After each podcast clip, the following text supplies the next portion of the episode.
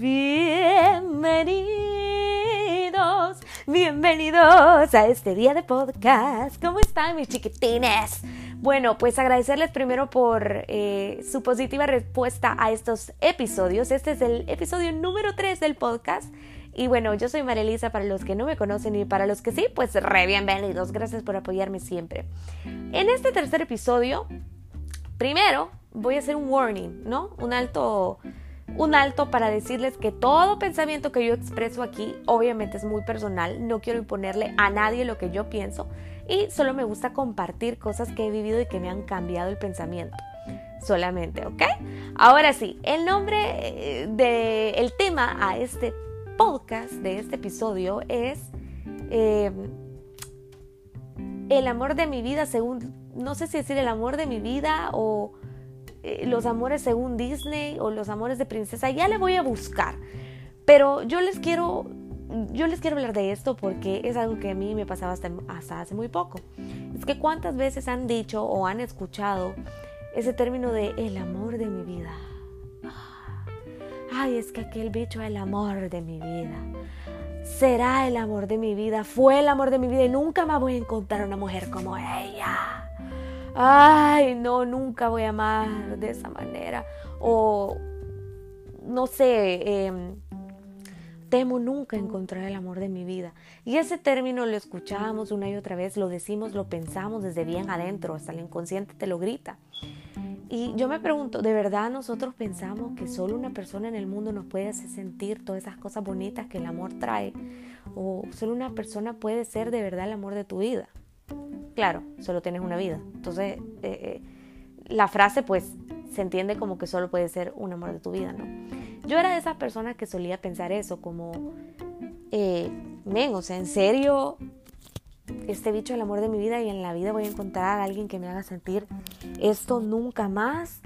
Y de verdad, o sea, yo me moría ahí en la depresión de que cuando terminamos una relación, vea, pero si me pongo a pensar ahora un poco más madura de esas relaciones que he tenido, eh, y de las que he llorado y he sufrido y tal, tal, tal, yo digo, todas las veces que yo estaba en la podredumbre, en la podredumbre de, de haber terminado la relación, en aquella depresión de se terminó, todas las veces me acuerdo de haber llorado gota gorda y decir, es que este bicho el amor de mi vida. Venía el otro, me enamoraba del otro y es que este bicho el amor de mi vida. Y entonces, y entonces pues no que solo era un amor de mi vida.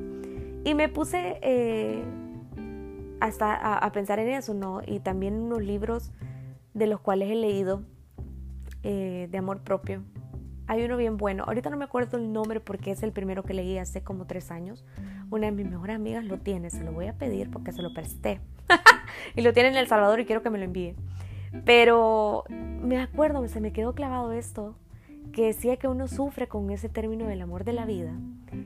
Y decía que Disney es el culpable, las películas de amor son las culpables, las series todas románticas, de que nosotros pensemos, primero que el amor es como sale en la televisión o en el cine, y segundo, o ahora en el caso de las redes sociales, y segundo, de creer que los hombres y las mujeres somos princesas y príncipes perfectos como los que muestra la televisión, el cine y las redes sociales. Entonces nosotros tenemos tan arraigado nosotros eso en nuestra mente que buscamos una persona que encaje en eso, cuando realmente nosotros somos personas imperfectas. Vamos a, a tener cosas que amemos de nosotros y de otros y que los otros amen de nosotros y que les encanten y que sean esas cosas que se enamoren de nosotros y que nosotros nos enamoremos de ellos, ¿no? Pero también vamos a, a tener cosas feas porque somos imperfectos. Vamos a tener cosas que al otro no le guste pero que, se, que, que encaje ¿no? en la relación. Porque una relación no es solo cosas bonitas, solo cosas de flores, solo cosas de Disney, como nos hacen pensar. También hay cosas difíciles y son esas cosas difíciles al manejarlas y al sobrepasarlas que la relación en serio se convierte en una relación de amor. No al mes y a los seis meses que todavía uno está en la luna de miel que, uno está en el enamoramiento feliz. No, hombre, cuénteme en años cuando haya superado muchísimas cosas y todavía estén juntos y no se odien y no se agarren del pelo, sino que hayan superado las cosas. Esas cosas no las muestran en las películas porque el after, ¿cómo es? El after happy ending no lo muestran, vea. Entonces nuestro cerebro ha absorbido tanto tiempo estas imágenes de amor perfecto y de amor encapsulado en una película que nosotros eso es lo que queremos, buscamos. Y es por eso que también hay muchos y muchas que viven ese pensamiento y es que ahora las mujeres cómo se enamoran. Y es que ahora los hombres no se enamoran, solo buscan sexo. Y es que yo no sé cómo salir ya con alguien y que me tome en serio. No, es que... Porque no es que no sepa, es que usted espera mucho también. Y no quiero escucharme mal y negativa, sino que mucho de cosas que son imperfectas. Los humanos somos imperfectos. No busque la perfección porque no la va a encontrar. No busque a Justin Timberlake en Beds with Benefits, porque eso pues muy pocas veces va a pasar, ¿no? No, esa se llamaba No Strings Attached, esa película. Beds with, eh, Friends with Benefits era de Aston Kutcher. Pero no busque esas películas que no le digo que no pasan en la vida real. El amor bonito pasa en la vida real. Pero, como le repito una vez más, no es perfecto. Y nosotros mismos vivimos buscando algo que no es así. Y nosotros no, nos ponemos esta no sé, vivimos en una burbuja. ¿Por qué quería hablar de esto? Por esa, esa misma desesperación, ¿no? Igual cuando ya estamos en una relación y pasa la etapa del enamoramiento, pasa la etapa de me tapo los ojos y todo lo malo que vos tenés, no me importa porque lo bonito es mil veces mejor. Pero ya cuando bajas el enamoramiento y va subiendo uno la montaña, empieza a ver donde no han podado, ¿vea? Empieza a ver las cositas malas y ya no le gusta mucho y ya no le soporta mucho. Y esta generación de la que yo soy parte, los millennials, no, soportamos mucho. Rapidito mandamos a la...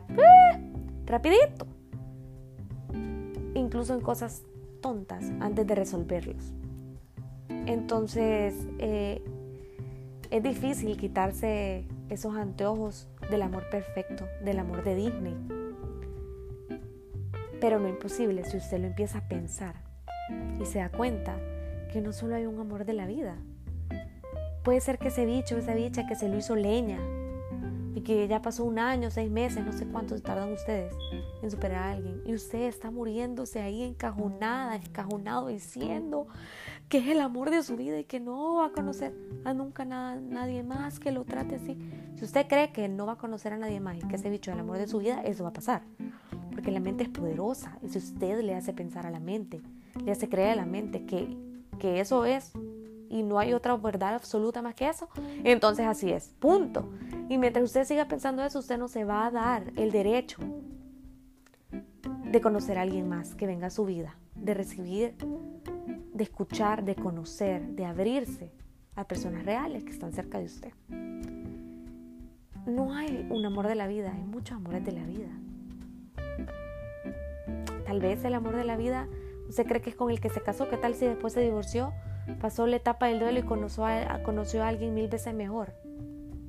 ¿Ah? Entonces, cuando el amor de la vida se muere, lastimosamente puede pasar que se murió. Usted ya no tiene vida. Hasta ahí llegó su vida. O se oye bien feo. Tal vez me escucho fría. Y soy la primera que ha pasado años llorando a una persona. Años. Ahí es donde me ven fuertes. Años estúpido se escucha, pero es así, por eso hablo del tema. Usted no se puede morir cuando esa persona se va, porque usted tiene vida propia. Algo que quiero meter en este tema es algo que me dijo una persona bien sabia. Yo procuro rodearme con amigos que son mucho mayores que yo, porque sé que puedo aprender de ellos. Y hay un señor aquí en Estados Unidos que es mi amigo, yo le doy clases de español, él es afroamericano y es mayor que yo. Él tiene como 50 años yo le conté, bueno, él es tan sabio que él averiguó, digamos, dentro de mí vio algo que no estaba bien hace un tiempo.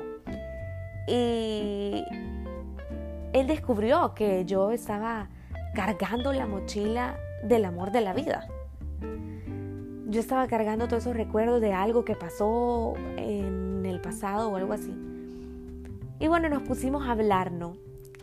Y él develó algo en mí y él me dijo algo que tal vez yo ya sabía, pero no quería aceptar y mientras no lo acepte no lo libero y no lo sano.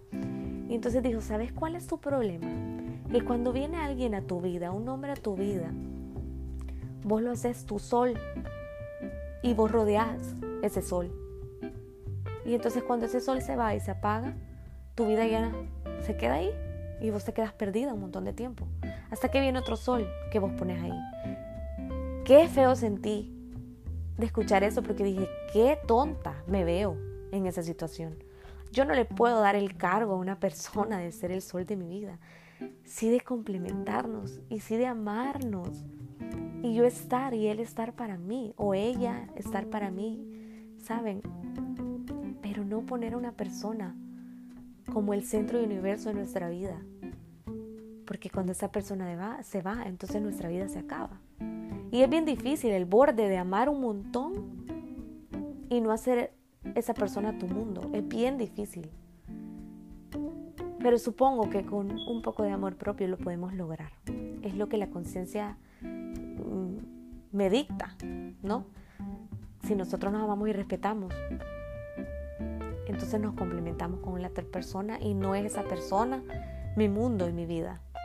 Darle el puesto, me dijo algo bien bonito, darle el puesto a un hombre que debió tener Dios, Dios primero. Y a mí me conmovió muchísimo cuando él me dijo eso, porque oye, qué triste mi vida en ese momento. Es cierto, yo puse una persona antes que a Dios, que nadie me va a amar jamás como Dios. Y nadie te va a amar, tú que estás escuchando, nadie en la vida te va a amar más que Dios.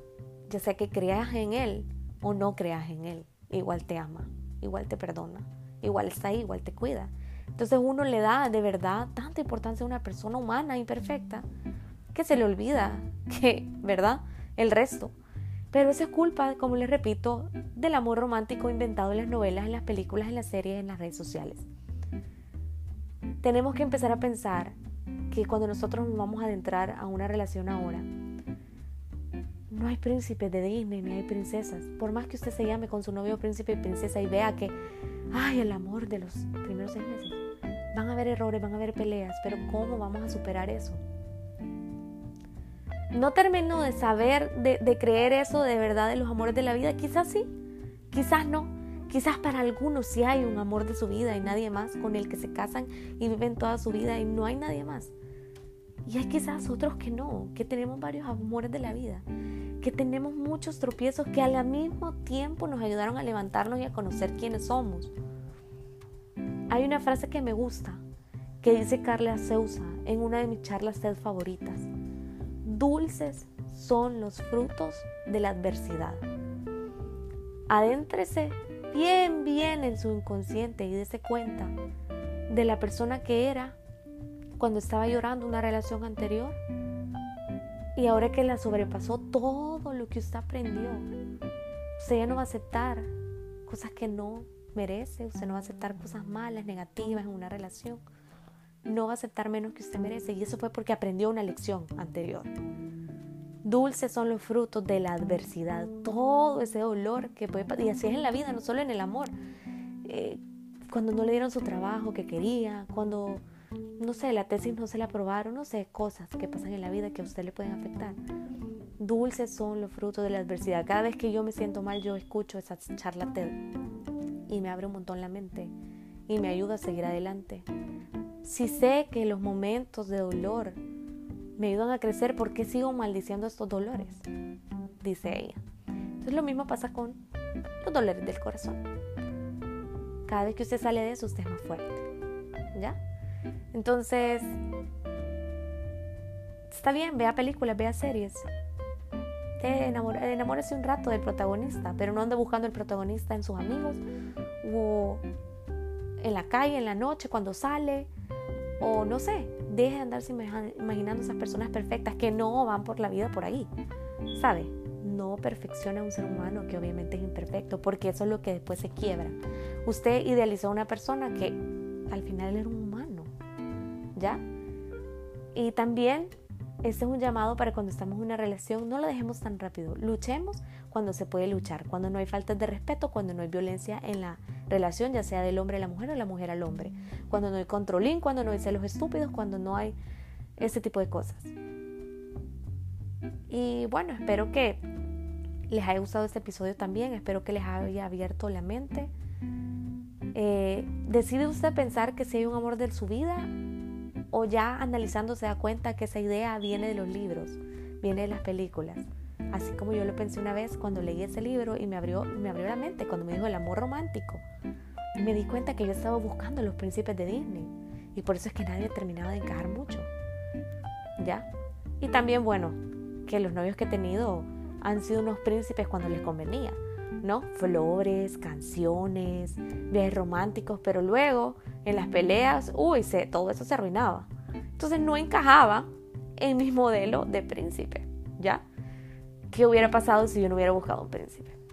Así que piénselo, no se frustre a las personas que están solteras y se desesperan que los hombres ya no aman que las mujeres. Claro que sí. Sí es cierto que vivimos en un mundo diferente que el amor ya no es como antes, ya no es tan puro como antes. Existen aplicaciones como Tinder o el Internet hace más fácil todo ahora de conocerse o tal vez más complicado, quién sabe. No se frustre, de verdad, déjelo ir. Ese tiempo que usted está solo, sola, disfrútelo. Conózcase mientras usted sepa quién es. Es mucho más fácil conocerse con alguien más porque no va a aceptar de primero algo que no le gusta. ¿Ya? Disfrútese su soltería para conocerse a sí mismo. La fuerza interior que puede tener al conocerse y dedicarse tiempo a uno mismo o a una misma, no sabe cómo se va a valorar después. Y si está en una relación, también disfrútela rico. También. Somos jóvenes, ¿no? La vida es cortita. De verdad. Es muy corta. Valorémosla. Dios me lo bendiga. La próxima semana tengo invitadas especiales de mujeres súper empoderadas, que no solo la palabra, de verdad su vida son un ejemplo. Son algunas salvadoreñas, otras venezolanas, espero que también panameñas. Y también hay un hombre muy especial al que quiero mucho, que ha logrado mucho y que también lo voy a tener de invitado aquí. Así que les mando muy buena vibra, espero les guste el podcast. Si es así, por favor, compártalo. Y nada, hasta la próxima, un besito.